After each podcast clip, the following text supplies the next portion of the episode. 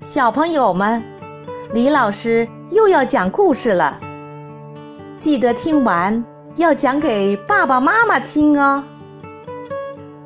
今天，突突虎又会给我们带来什么样的故事呢？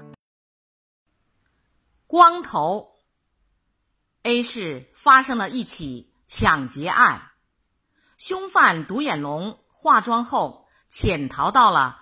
突突虎所在的 B 市，A 市的警方发出通知，请 B 市的突突虎警探密切配合捉拿凶犯。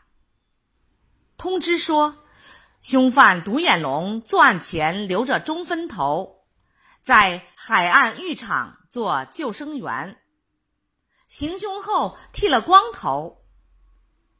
突突虎警探接到电报后，带领助手。布下天罗地网，捉拿凶犯。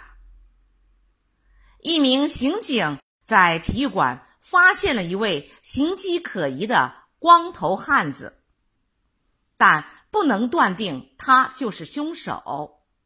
突突虎警探闻讯赶来，在观察了该名男子的头部后，光头男子在被捕后承认了自己的罪行。请问？秃秃虎如何断定该名男子就是逃犯的呢？他的光头有什么特别之处呢？小朋友，开始开动你的脑筋吧！你可以把你想到的答案写在评论区里。当听完这段音乐后，李老师将公布答案。